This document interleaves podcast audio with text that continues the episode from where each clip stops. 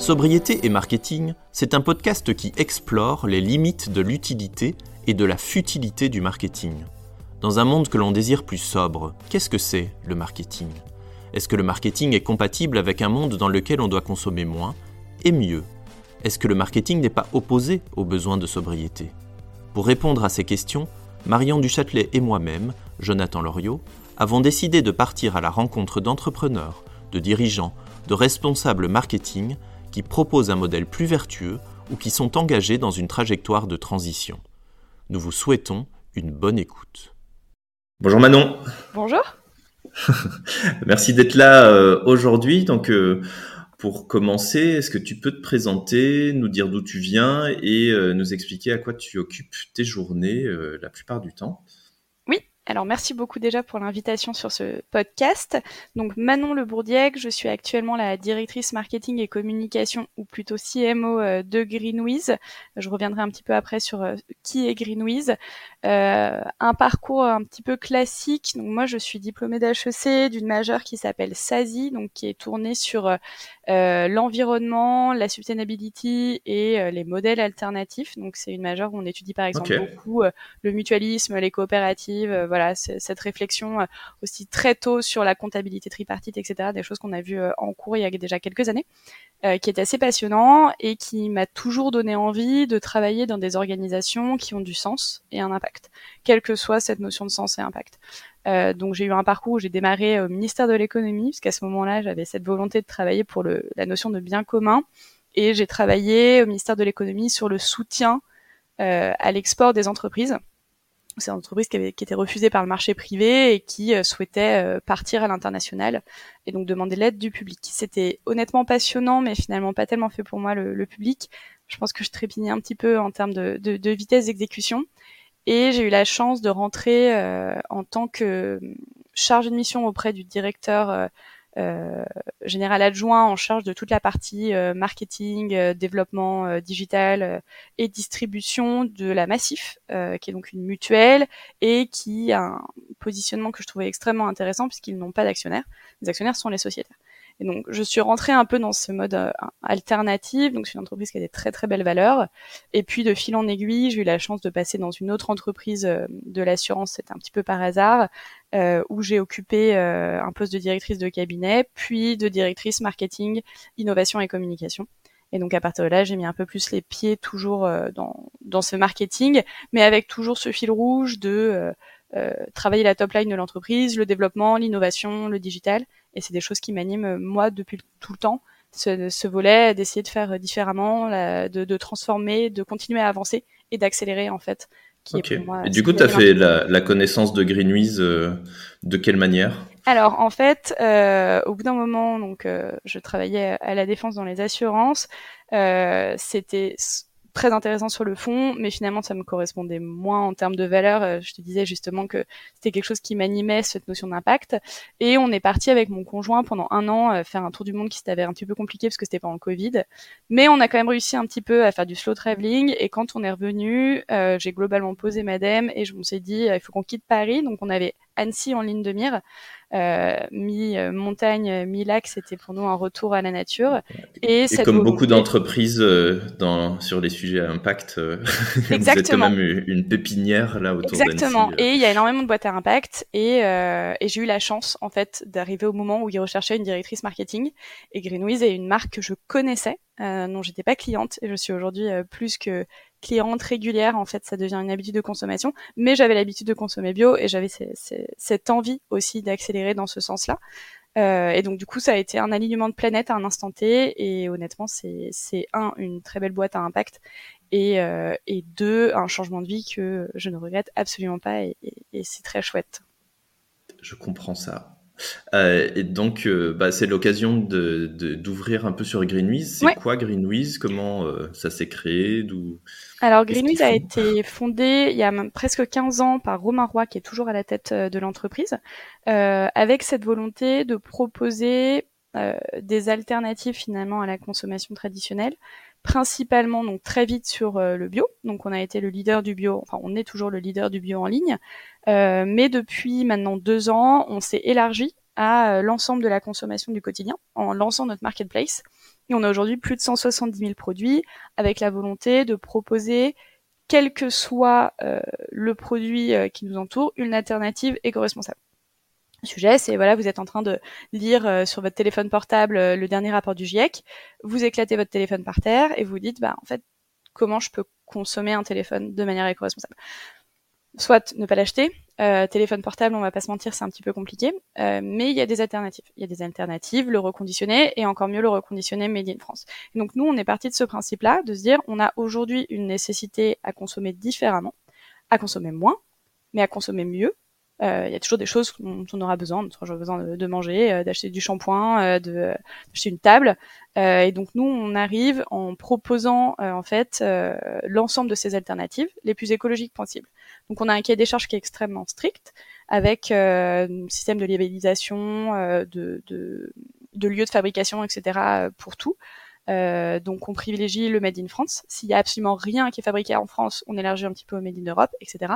Et toujours avec des choix très stricts justement dans ce, dans ces labels et dans cette volonté de proposer quelque chose le plus euh, écologique, éco-responsable, durable euh, pour les consommateurs. Et du coup, 170 000 produits, c'est énorme. Ouais. Quand on, on croise des, des, entreprises éco-responsables et impact, souvent ça reste quand même des petites structures. Et donc quand on voit ce type de chiffres, on se dit, waouh, il y a, on n'est pas à la même échelle. Est-ce que ça veut dire pour autant que vous êtes 1500 euh, et que euh, vous occupez des entrepôts gigantesques? Non. Comment on fait pour travailler? Alors il y a deux aspects, il y a euh, être réellement responsable avec autant de références mm. et aussi travailler son image parce que ben, j'allais parler d'Amazon plus loin, mais je vais en parler direct. Euh, ben, le gigantisme, c'est pas forcément ce qui fait rêver, et, et mm. pour les personnes qui sont un peu impliquées sur sur des, des sujets écologiques, euh, ça, ça, peut même faire peur. Comment vous faites pour aligner euh, vos valeurs avec euh, avec ce volume? avec tout ça? Alors, ouais. Euh, plusieurs points. Nous, c'est vrai que notre volonté, elle était justement d'élargir notre gamme pour proposer un maximum de catégories et du coup d'univers, en fait, pour euh, mieux consommer. Donc cette volonté, elle était plutôt d'élargissement et pas tellement de profondeur de gamme. On va pas proposer euh, 500 riz différents. Euh, au contraire, on a un choix très strict et donc on va aller sur les produits qu'on trouve essentiels. En revanche, on va ouvrir sur euh, une nouvelle catégorie, euh, récemment l'outdoor, euh, euh, la mode il y a quelques mois, là on va accélérer sur la seconde main, etc. Notre, idée, elle est, un, d'avoir toujours un cahier des charges extrêmement strict, voire de le rendre de plus en plus strict à fur et à mesure que les produits euh, et que les univers augmentent. On a par exemple retrouvé d'aller sur certains certains vendeurs qu'on avait pu avoir initialement parce qu'on trouvait qu'ils remplissaient notre cahier des charges puis plus on avance, plus on se dit bah non, en fait nous on est différent en tant que marketplace et donc on va aller un cran plus loin justement dans ce choix de produit. Euh, et puis l'autre point c'est euh, de, de, de, de chercher en fait à accompagner le consommateur différemment. Donc c'est aussi de le prendre par la main et de lui dire bah voilà, soit on a beaucoup de produits, mais euh, il faut que tu ailles à l'essentiel sur ce dont tu as besoin. Donc du coup, finalement, ce volume de produits, il n'a pas du tout cette volonté de euh, pousser à une surconsommation ou quoi que ce soit, mais vraiment de se dire, bah, on, a des alternatives pour tout, euh, ce qui va te permettre de consommer 100% éco-responsable dans ton cadre de vie, mais euh, ça ne veut pas dire qu'il faut tout acheter. Ça veut dire qu'il faut le faire différemment.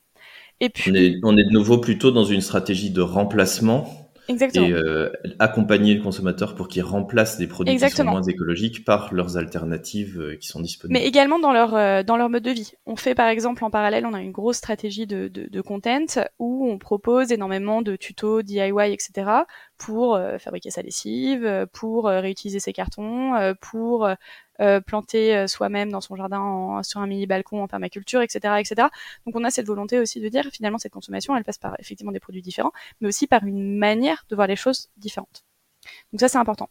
Et puis le, dernier point pour, euh, pour répondre pleinement à ta question, c'est que finalement, quand on a réfléchi finalement à cette notion de déco-responsabilité, aujourd'hui c'est une nécessité on n'a plus le choix euh, écologiquement quand on voit euh, ce, qui arrive, ce qui se passe, les derniers rapports du GIEC et puis les, dernières analyses euh, climat qui sont sorties encore récemment. Mais en fait, chacun rentre dans cette nouvelle consommation de manière différente. Pardon.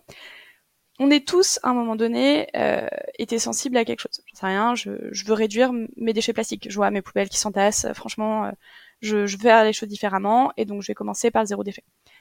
Où bah, j'ai vu un reportage sur les perturbateurs endocriniens. honnêtement, ça m'a traumatisé, donc je veux mieux consommer en consommant bien. Ou le Covid m'a fait réfléchir un petit peu différemment sur la fabrication France. Et donc à partir de maintenant, je vais privilégier dès que je peux, d'un point de vue économique, etc., le Made in France. On a tous finalement une cause qui nous anime un peu plus. Et nous, c'était ça qui nous importait. Nous, c'était de se dire, on, veut euh, aider chacun à mieux consommer par la porte qu'il choisit. Ça peut être également la seconde main. Ça peut être euh, des, des, labels euh, encore différents, le sans gluten, le vegan, etc. et à chaque fois, c'est de se dire, bah, tu veux faire différemment, tu veux faire mieux pour la planète. Et donc, nous, on va te permettre de le faire quelle que soit ta solution.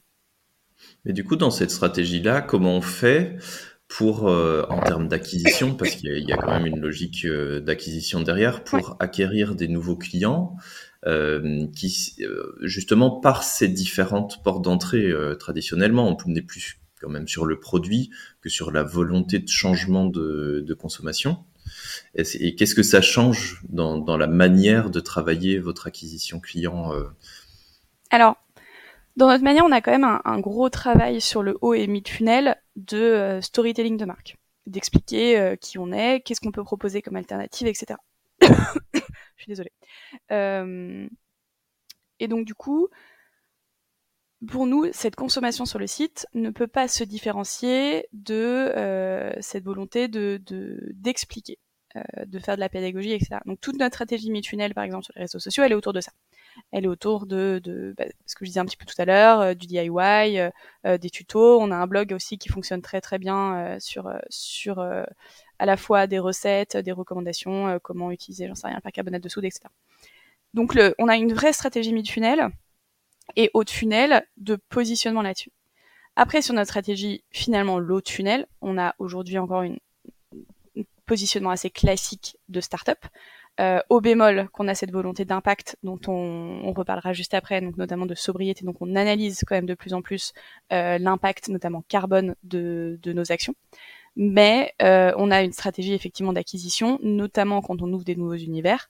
On fait à la fois ce, ce mid au funnel en racontant cette nouvelle histoire. Voilà, on lance la mode, euh, on explique pourquoi, comment, etc. et pourquoi c'est clé pour nous d'avancer sur ces nouveaux univers. Et puis on va avoir une stratégie finalement assez classique, SIA, SEO, euh, qui est majeur, puisque on a euh, cette nécessité de, de, faire acheter nos consommateurs clés, nos, nos, nos, nos cœurs clients vers ces nouveaux univers, mais on acquiert aussi beaucoup de clients par ces nouveaux univers. Donc en fait, ces vases communicants, ils sont clés et on a besoin pour faire fonctionner ces vases communicants d'avoir une stratégie d'acquisition relativement classique sur un mix euh, channel plutôt classique. Ok, euh, on, va revenir euh, sur euh, sur le fil classique parce qu'on est on a déjà un petit peu dévié, c'est pas très grave. donc une des questions qu'on pose traditionnellement, c'est c'est quoi le mot, le, sens du mot sobriété? Dans le cas de, de Greenwiz Alors, je pense que pour nous, et c'est d'ailleurs la base de notre stratégie marketing là depuis depuis quelques temps qu'on a retravaillé notamment pour 2023, c'est faire moins mais mieux il euh, y a cette notion, un peu comme on essaye de faire consommer moins mais mieux, euh, aujourd'hui de travailler notre marketing et notre communication, pour moi c'est l'ensemble du funnel, et aussi l'UX design, parce que moi du coup j'ai dans mon pôle l'UX design et je trouve que tout s'englobe dans ce volet de sobriété.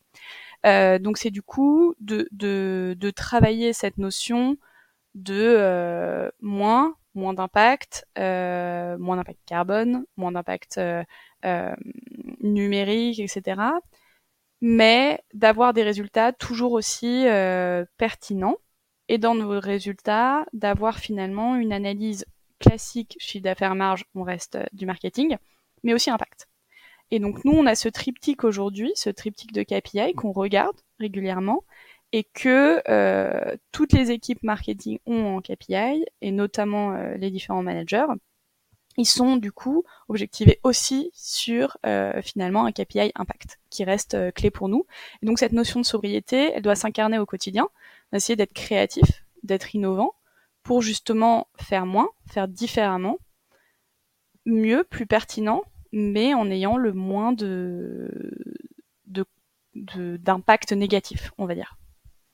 Comment vous faites Parce que là, tu parles de KPI, c'est quand même intéressant euh, de se dire que, bah, à côté des classiques euh, du trafic, euh, du mm. chiffre d'affaires, du panier moyen, etc., comment on fait C'est quoi le contenu de, ces KPI qui vont mesurer l'impact? Alors, nous, on a fait plusieurs travaux. On, a commencé, le KPI le plus simple, c'est tout le volet poids du site. Donc, on a un vrai sujet d'éco-conception. Et donc, on regarde régulièrement la vitesse euh, du site, la vitesse de nos pages euh, et le poids surtout, parce qu'il y a des sites euh, où on peut évaluer le poids écologique en termes de CO2 de chacune de nos pages. Donc, on a eu un travail qu'on a mené d'un côté UX Design, qui a été formé à ça, et de l'autre côté sur le volet e-commerce, donc tout le volet animation commerciale et CRM, donc dans les newsletters, d'essayer d'optimiser le poids de tout ça, donc l'impact numérique. Ça, c'était finalement ce qui est le plus facile parce que euh, on trouve très facilement donc euh, des sites, euh, l'impact d'un du newsletter, on, la connaît aussi, c'est facile. on l'analyse à chaque fois et donc on essaie de la travailler. C'est toujours compliqué parce qu'on essaye de, de, bah, de raconter plus de choses, on a toujours envie de faire plein de choses, mais on se dit bah voilà, on va quand même essayer de faire moins et on va calculer tout ça. L'autre KPI qu'on a, c'est qu'on a la chance de faire des bilans carbone. Donc on a fait notre bilan carbone cette année. Et on voit, donc on, a, on nous a donné un petit peu des, des KPI sur euh, euh, le volume des vidéos. Euh, donc voilà, par exemple sur les réseaux sociaux aujourd'hui, on essaie de limiter les vidéos, on essaie de limiter les vidéos haute définition, enfin 4K, qui ne servent absolument à rien puisque tout le monde le regarde sur son téléphone portable.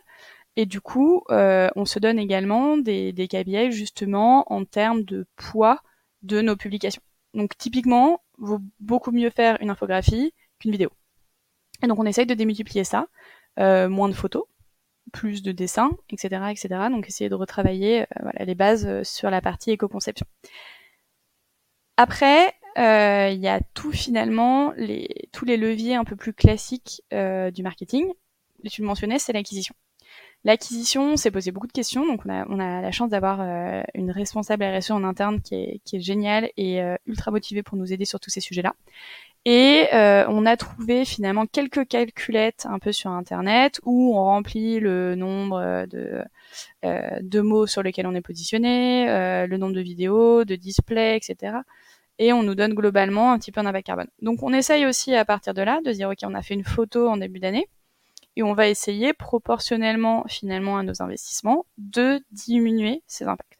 Donc ça passe par aussi la diminution de la vidéo aussi par le fait de repenser les formats qu'on pousse euh, sur euh, euh, le haut de funnel un peu différemment. Donc que ce soit en social ads, en display sur YouTube, etc. Et puis d'essayer de réfléchir aussi à se positionner sur des, je crois que tu en parlais aussi tout à l'heure, mais sur des moteurs de recherche un petit peu différents. Euh, donc aujourd'hui, effectivement, on est sur euh, Google euh, Bing. On avait regardé pas mal, enfin on a regardé et on avance également sur Ecosia, etc. Donc tous les moteurs aussi un petit peu différents. Donc c'est ça qui compte aussi, de se dire on va, on fait les choses. sachant qu'en plus, vous avez sans doute une cible qui est déjà présente qui sur est très appétante là-dessus. Exactement. forcément.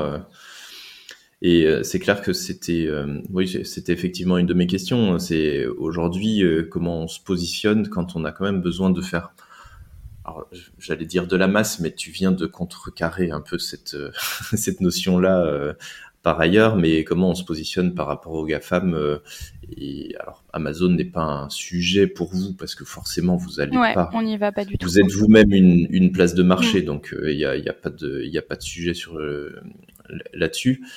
néanmoins, moi je voulais revenir quand même sur les KPI. Il y, y a un sujet qui est en train de monter, même s'il est pas encore très bien compris, c'est le sujet de l'ombre climatique qui, euh, qui essaye de calculer euh, non seulement l'impact direct de la, de la, communication et du marketing, mais aussi sur le, on parlait de panier moyen, sur le, l'empreinte carbone des achats qui sont réalisés suite aux, aux actions marketing. Est-ce qu'aujourd'hui, à côté de votre panier moyen euh, en valeur monétaire, est-ce que vous êtes capable de calculer un panier moyen en, en équivalent carbone? Est-ce que c'est un truc sur lequel vous Alors c'est marrant parce qu'on n'a pas remis en panier moyen. En revanche, dans notre bilan carbone, on a un bilan très clair de nos produits.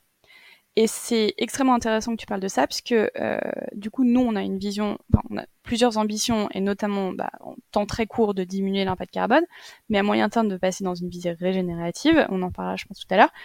Mais du coup, on a aussi cette volonté si on veut diminuer notre impact carbone, on doit diminuer l'impact carbone des paniers, et on doit diminuer du coup l'impact carbone euh, de ce fameux panier moyen que tu mentionnes. Donc ça c'est clé. Et ça passe par du coup notre offre, donc d'optimiser continuellement notre offre avec euh, des produits qui sont euh, les moins carbonés possibles. et malheureusement, on a toujours des produits qui sont qui sont donc par exemple dans, dans, les produits sur lesquels on a un sujet, on a lait infantile de vache, puisque du coup, euh, comme on le sait, euh, les bovins, euh, c'est un impact carbone relativement fort. Et nous, dans le bio, on a quand même comme persona principal la jeune maman. et du coup, cette, enfin, le jeune parent, soyons un peu plus ouverts et, et c'est clé, le jeune parent, il va acheter du lait infantile. Et nous, ça fait partie du fait du poids dans le mix et de l'impact carbone, d'un élément très fort de notre propre bilan carbone. Donc c'est intéressant ce que tu dis parce que oui, il faut qu'on ait ce panier moyen aussi.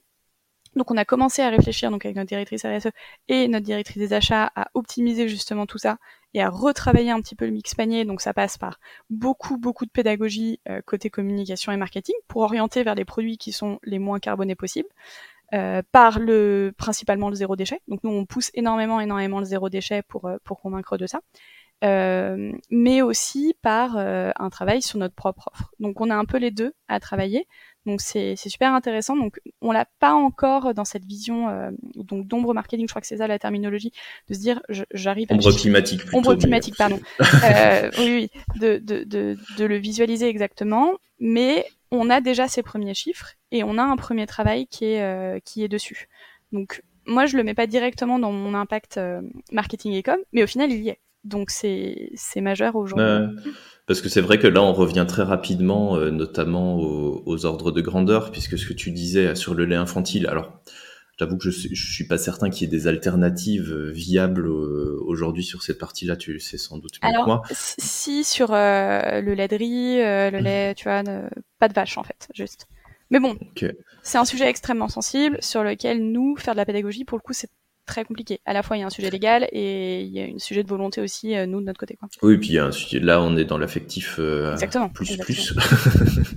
et c'est important, mais ce que, là où je voulais en venir, c'est que votre, prenons des, des produits peut-être un peu plus consensuels, eh ben, il y, a, y, a, une vraie éducation à faire comprendre la raison pour laquelle l'impact euh, sur les émissions est très différent entre un choix et un autre, mm.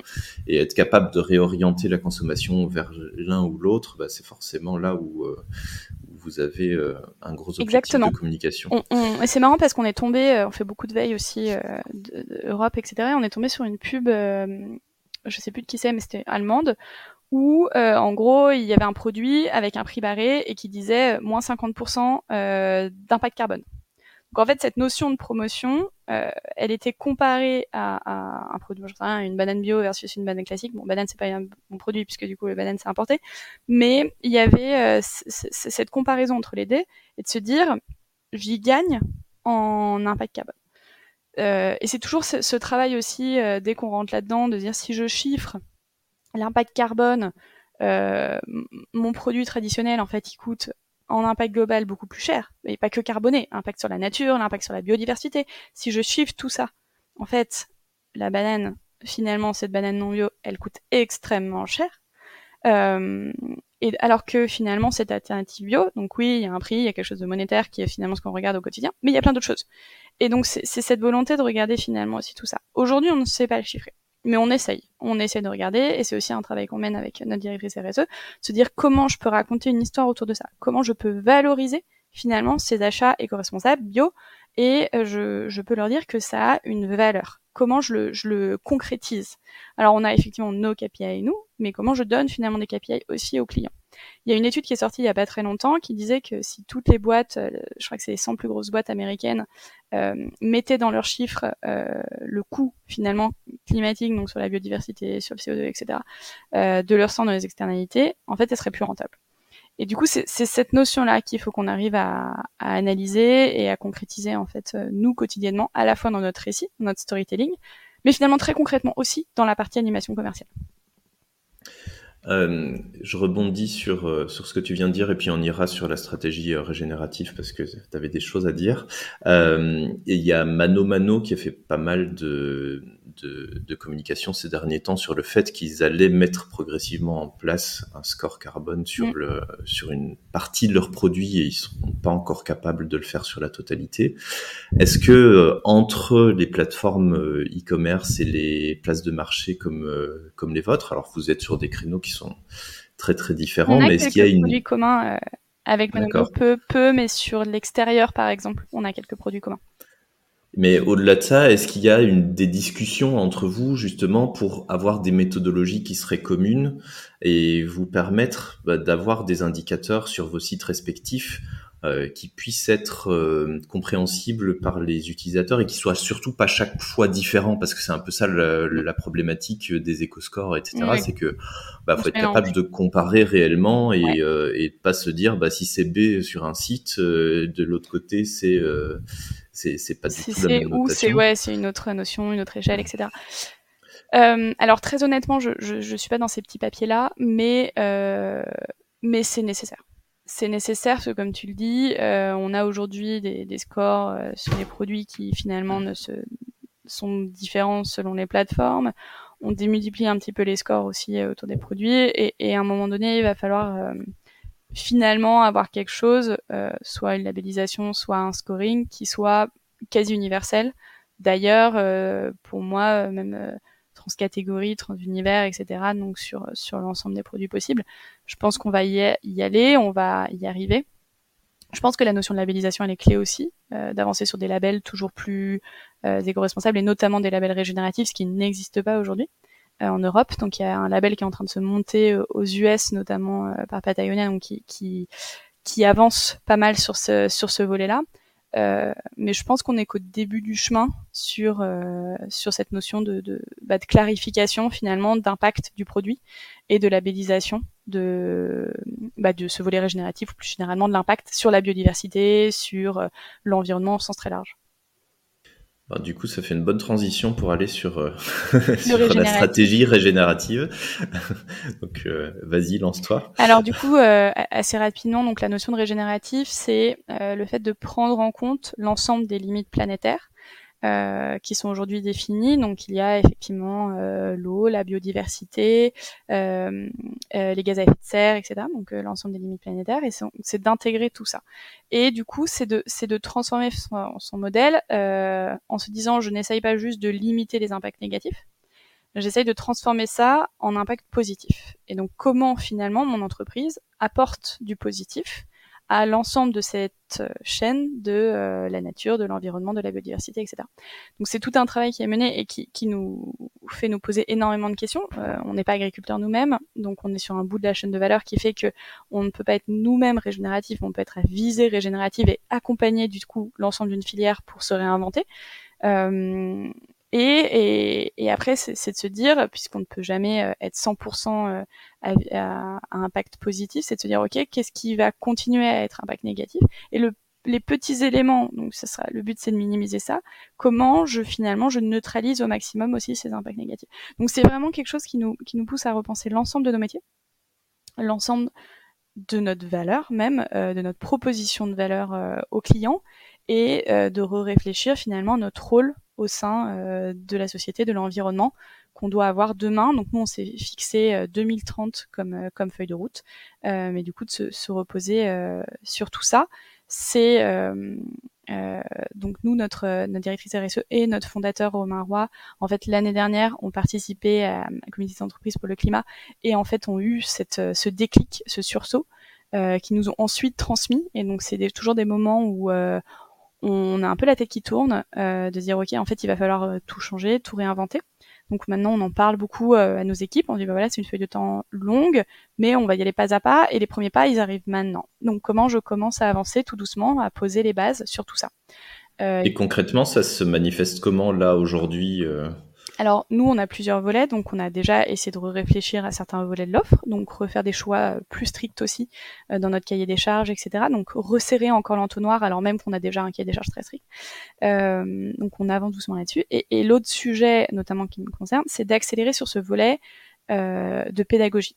C'est de se dire en fait, moi, je, dans mon rôle aussi finalement de société, j'ai ce devoir d'accompagner finalement euh, nos clients, mais beaucoup plus largement l'ensemble des concitoyens, à avoir une prise de conscience, à consommer différemment et à les aider à faire euh, toujours un petit peu plus. Donc c'est ce volet-là qui est extrêmement clé. Donc on a des volets. Donc je, te disais tout à l'heure, on a un blog, euh, on a des, actions euh, euh, de, de do de tuto, etc. Et c'est tout ça sur lequel on va accélérer avec un processus plus euh, presque de, de, de formation et d'accompagnement encore plus poussé au quotidien. Et pas seulement, donc initialement on était très sur des recettes alternatives, sur le fait de fabriquer ses propres produits de beauté, etc. Là on va beaucoup plus loin en termes d'univers et c'est vraiment ta vie quotidienne, tout ce qui t'entoure. Euh, pour, euh, pour mieux informer et euh, avoir quelque chose de, une prise de conscience beaucoup plus forte. Et du, coup, ça, ça, demande aussi, parce qu'on parle d'émissions carbone en permanence euh, pour le moment, c'est justement d'essayer de dépasser ce stade-là et d'aller sur tous les autres terrains. Mais euh, du coup, le, ça, ça, fait le lien avec une autre question que je voulais te poser. C'est aujourd'hui, j'imagine que les publics, tu parlais d'Ecosia et de faire de la pub sur Ecosia, bah forcément, ça c'est un public qui vous est acquis entre guillemets, même s'il y a, il y a pas que Greenwiz, donc il y a, il y a, il y a de la concurrence aussi de ce côté-là. Mais euh, si vous allez vers un discours comme celui-là, est-ce que vous allez continuer à être capable d'adresser des personnes qui ont peut-être une conscience écologique qui est plus ciblé, comme tu disais, sur, euh, bah, moi, à un moment donné, j'ai vu un reportage, j'ai été choqué par ça, donc j'ai cessé de consommer tel type de produit. Mm.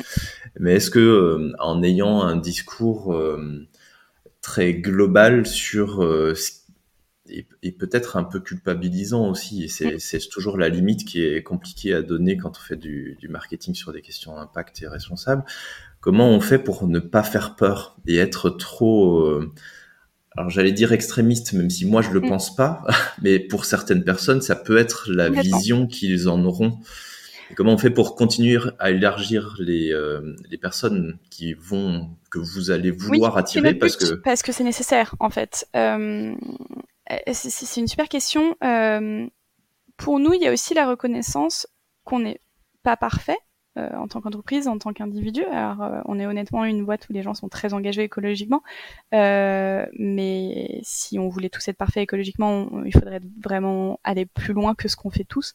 Mais c'est déjà de se dire, aujourd'hui, il faut qu'on agisse tous, mais euh, c'est normal de pas euh, y aller à fond euh, d'un coup. Donc on a tous voilà une prise de conscience qui passe par comme tu disais bah, j'arrête d'acheter ce produit, je boycotte cette marque, je voilà je, je, commence par des actions qui sont comme ça.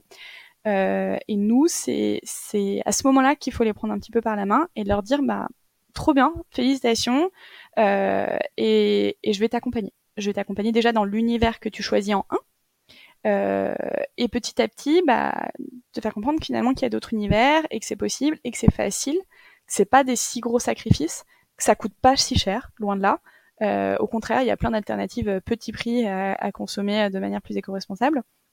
Et euh, finalement, l'impact qu'il y a derrière, qu'on va chiffrer à un moment donné, il est, il vaut le coup par rapport à tout ça. Et donc, au contraire, c'est être très humble, euh, expliquer, faire de la pédagogie doucement, ne pas trop être culpabilisateur, ça je suis d'accord avec toi, c'est pas notre rôle. On n'est pas, euh, même si on les suit euh, de très près, euh, bons potes, etc., qui eux ont un rôle militant encore plus fort. Donc nous, on est très engagés, on est militant, mais militant en disant on respecte toutes les actions de tout un chacun. Euh, voilà, vous, vous avez acheté euh, votre table Made in France, euh, trop cool. Vous avez mangé pas bio, enfin c'est pas un sujet. Enfin voilà, c'est pas grave. chacun chacun ses efforts et le moindre effort reste important. Donc c'est aussi tout ça qu'il faut qu'on travaille. Mais effectivement, c'est une vraie difficulté d'un point de vue brand de se dire je suis engagé, je suis une marque quand même militante, comme un Biocop, etc. Mais je suis absolument pas culpabilisateur. Donc c'est aussi euh, informer, euh, éduquer, euh, donner des conseils, apprendre comment réutiliser sa peau de banane, comment réutiliser ses eaux de cuisson, comment ceci, comment cela. Donc c'est aussi des petits tips du quotidien, faciles, et nous on, on pousse à rentrer par ces petits tips un petit peu plus simples du quotidien. Ce qui veut dire que le moindre, le moindre des messages que vous sortez, il faut que vous vous torturiez un peu le cerveau pour savoir si vous êtes bien sur votre fil et si vous ne tombez pas à gauche, à droite. Euh, Exactement.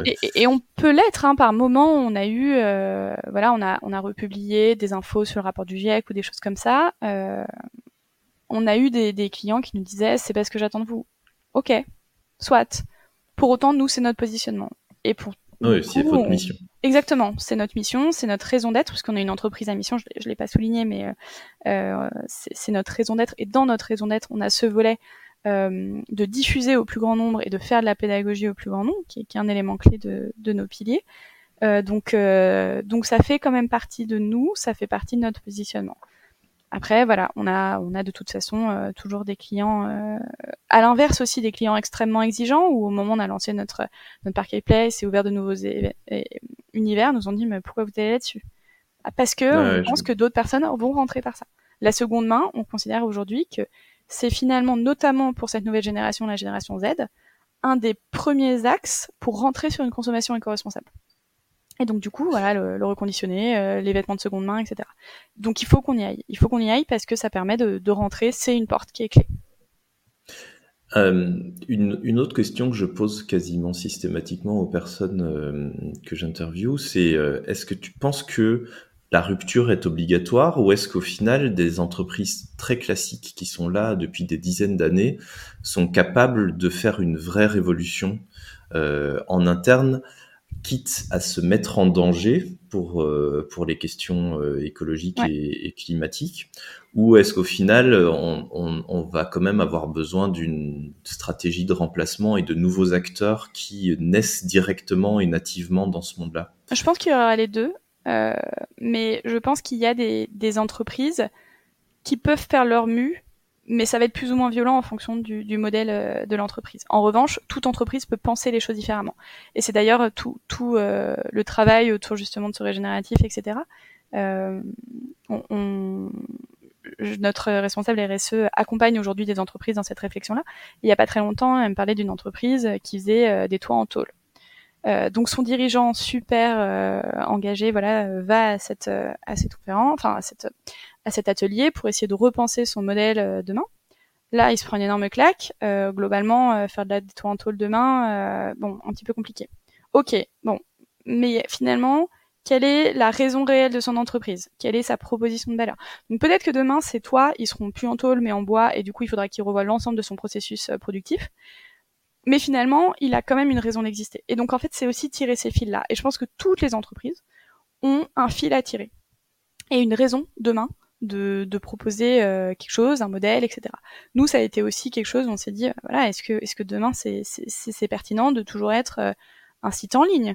Euh, bah, La réponse est oui, et on va proposer quelque chose de différent, mais avec sans doute d'autres éléments à côté pour compenser, pour, pour aussi proposer un autre modèle économique. Mais c'est sûr que c'est un travail qui demande une certaine violence de la part des dirigeants de se, se dire euh, c'est il faut que je change je, fasse pas juste un peu d'innovation.